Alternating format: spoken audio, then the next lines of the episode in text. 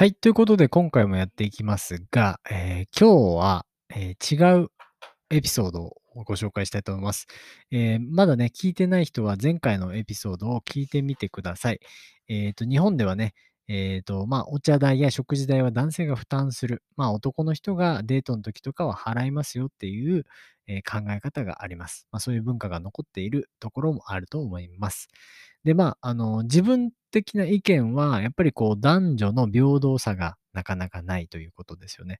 その、まあ、その、政界進出、まあ、例えば政府の中で、やっぱりその政治の中って、やっぱり男性がたくさんいたと思うんですけど、どの世界もね。でも今はそんな世界じゃないじゃないですか。あの、バイデンさんのね、後ろになんかこう女性が2人並んでて、えー、なんていうの？マダム、バイスプレジデントみたいな感じを言ってね、えーこんなこと初めてだみたいな話にもなりましたけども、あの、アメリカでもね、そういう女性の政界進出っていうのがだんだん、えー進んできていると思うんですけども、日本はね、そういう意味ではまだまだまだまだ平等さがないと言われている社会でございます。まあ、正直ね、そんなことを感じている人はなかなかまあ、わかんないと思います。その正直、その、まあ、島に住んでいるので、それが当たり前と思ってしまったら当たり前なんですけど、一回やっぱ外に出てみると、なんか、え、日本ってどんだけこう平等じゃないのみたいな、えー思う人も多分たくさんいると思いますね。で、まあそういう原因からこういうことが起こっているのかもしれないっていうのは、えー僕の意見です。で、今回は、えーもう一つの事例を出していきたいと思います。えー読んでいきましょう。で、えーと、ちなみに、えーこの記事ですね、えーと、僕のリ、あの、なんていうのかな、内容、リンク、この放送のリンクに、えー載せておくので、え見見たい人は見てみてください。漢字とかね、ちょっとリアルな、あの、普通の日本の、あの、言葉なので、ちょっと難しいかもしれませんが、え見てみてください。ではやっていきます。食事を残しても甘いものは別腹。こんな事例もありました。太田祐介さん、37歳。吉田京子さん、32歳とのお見合い後、交際に入りました。週末にファーストデートの約束をし、祐介さんはお肉が好きという京子さんのために有名なステーキハウスを予約しました。デート当日、ステーキ店でメニューを見ながら京子さんが言いました。私はこれにします。選んだのは特上ランクのステーキでした。まあ一番いいってことですね。えーそこで、祐介さんも同じランクのステーキを頼みました。食事をしながら、お互いの趣味や仕事のことなどを楽しく話しました。会話は弾んでいたのですが、後半、京子さんの食べるスピードが遅くなり、もうお腹いっぱいになってしまいました。と、ステーキ一切れと少しのご飯を残したのです。えーこう思いました。えー、ゆうすけさんはね。ステーキはグラムで選べたのだから、その下のグラムを頼めばよかったのに。ご飯も残すなら、注文するときに少なめにくださいと言えばよかったのに。ゆうすけさんは心の中で思いました。会計を済ませたゆうすけさんが外に出ていくと、すでに天外に出ていた京子さんが言いました。ああ、もうお腹本当にいっぱい。少し散歩しませんか？その提案に乗って街をぶらぶら散歩しました。すると、商店街にあった一軒のケーキ屋さんの前で京子さんが足を止めて言いました。ここ、すごく有名なケーキ屋さんで、テレビで紹介されているのを見たことがあります。シュークリームがすごく有名なんですって。そうなんですね。じゃあ、また今度来ましょうか。今日はお腹いっぱいなんでしょ？すると、京子さんは言いました。甘いものは別腹だし、せっかくの嫌い機会だから。え、じゃあ食べますか？はい。もうお腹いっぱいで食べられないって肉とご飯を残したのに甘いものは別腹って。とはいえ、食べるという流れになったので店に入りました。そして店自慢のシュークリームとコーヒーを注文したのです。京子さんは美味しいと言いながらそれをペロリと平らげました。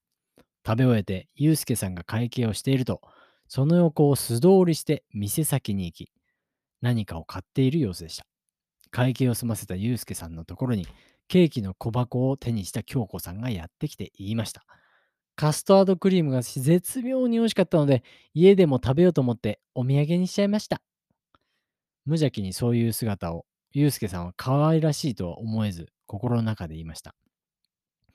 僕に食事もシュークリームをごちそうになっておいて、自分の分だけお土産を買ったのか。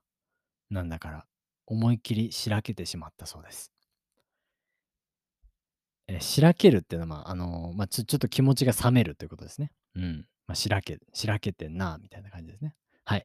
えーまあ、ちょっと難しいかもしれないですけど、まあ、簡単に言うと、女性とあステーキの店に行きました。で、そのステーキ一番いいやつを頼んだんですけど、え選べた、いろいろなんかランクがあって、いろいろその多さも選べたんだけど、一番、えーまあ、まあ、少しね、一つ食べれないと思ったら一つ下げて、えー例えば 200g じゃなくて 150g とか 100g 選べたんだから、それにすればよかったんじゃないのかっていう気持ちもあったし、ご飯も多分たくさんあったんでしょうから、それを少しにしてくださいとも言えたんじゃないのかと。で、えーまあ、このね、あの、エピソードのトピックにもありますけど、別腹っていう言葉があるんですね。日本語には別腹っていうのがあるんですよ。その、本当になんかこれ科学的に証明されてるらしくて、その食事を食べた後に、その甘いものとかを見ると、体の中で、その、なんていうのかな、食べたものがちょっと、なんかね、なんていうのかな、空間を空けるらしいんですよね。甘いもののためにね。だからそういう意味で、その別腹っていうのは、その別のお腹っていうよりも、同じお腹なんですけど、同じお腹の中のお腹がいっぱいの状態なんだけど、甘いものを見た瞬間に、体が自然とその、それが空くような空間を作るみたいな、えー科学的なあの証明があるらしいんですけど、それだいぶ僕前にね、え見たので、あのこれが確かかはどうかはわかりません。これ皆さんどう思いますか？えーと、とにかくね、まあ、これは、まあ、しょ、あの、まあ、あなんていうのかな。しょうがないのは、まあ、残すのはしょうがないと。うん。まあ、そこまでは、まあ、いいだろうと思いますね。で、まあ、シュークリームとコーヒー。まあ、これはいいじゃないですかね。えー美味しいと言いながら、たペラリ、ペロリと平らげたと。うん。で、その後に、まあ、ユうスケさんが会計してるんですよね。で、それを横切り、横を素通りして、もう店、店でなんか買って、えー自分にもお土産買っちゃいましたみたいな。まあ、やっぱ男性としては、その、自分がね、えーご馳走してあげたんだから、なんかこう、自分にもね、お土産を買っても、もう良かったんじゃないの？みたいな、言ってることですね。これはね。でもそもそもですよ。そもそも、これが、この食事かとか、えー肉をご馳走したのがユうスケさんだったら、えーシュークリームとコーヒーを払うのが、例えば京子さんだったら話は多分別だ、別だと思うんですよ。あの、そういう意味だったら僕は全然いいかなと思うんですよね。その、メインの食事を男性が払って、えーカフェとかは女性が払うみたいな、その役割分担ができてれば、僕はなんかいいかなと思いますね。うん、全然そんな関係ないなと思いますね。うん、まあ、多分聞いてる人の中には、なん何ちっちゃいこと言ってんだよって思う人もいると思うんですけども、あの、やっぱりこう、どうしてもね、そこでこう差が出てしまうと、あの、難しいなと思いますね。うん、だから、えーまあ正直ね、その京子さんがちょっとまあ無神経だったのか、えー自分だけね、えーお土産に買ってしまったっていう、えーエピソードででございました。ちょっとね、緑に意見を聞きたいんですけど、緑は今、なんかヨガをしてるので。緑さんどう思います？あの、そのままい俺が言うから。どうだった？今の聞いてて。うんまあ私だったらあの話ねまあ気使ってまあそこまでなんだろう。ずうずうしくはないけどそんな大胆にそんなお土産までは買わない買えないかなうん。とは思う。けどまあうーんまあそういう女性も私は見たことあるし だからあんまびっくりする話ではないけどね。でもまあ確かにそういうあのーことは私はできないかな、緑だったらどうする？私だったら？えその人何で出会ったって言ったっけ？おみやおみや、全部結婚相談所。あじゃあもうちゃんとそういうなんかなんだろうこうそうだよね。お互いそういう気があってとか一緒になってあの夫婦になるかもしれない人ってことだもんね。そうそうそうそう。まあそしたら私だったら？うんわかんない。まず残さないけど。うん。ご飯残さないけど、まずご飯は普通にこの一口ぐらいだったら普通に食べちゃうかな。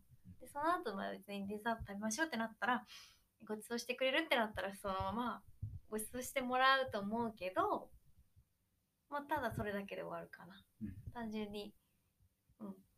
なるほど。ご飯もそもそも残しません。なるほどですね。じゃあ、緑の中では、その、ちょっと皆さん聞こえたかどうかわからないですけど、まあ、緑の友達とか知っている、まあ、友達ではないかもしれないんですけど、あのー知っている人たちの中にも、まあ、こういうことをしてしまう人がいるということですね。だからまあ日本でまあこういう記事があるけど、あのーまあ僕の隣の緑が言ってるだけでも知ってる人がいるってことは多分たくさんの人が、えーこういうことをしているっていうことがなんとなくわかると思います。まあこれがね正直その日本だけなのかそしても海外だけなのかそれとも日本のこの考え方が、えーまあ癒しいちょっと狭いなんていうのか、貧しい、えーものなのか、正直わからないんですけど、あとは考えすぎなのかとかね、えー正直わからないんですけども、まあ、あの、なんか残す文化っていうのも、やっぱり日本はもったいないっていうあの文化があるので、正直海外ではたくさん残す人がめちゃめちゃいると思うんですよね。だから中国だと、僕が聞いた話だと、逆に残さないと、あの、なんていうのかな、失礼みたいな。文化もあると聞きました。で、僕は確かネパールに行ってる時に、そのカツ丼とかを食べてる中国人がいて、8割ぐらい残してたんですよね。中その、何、カツ丼をね。マジ？みたいな。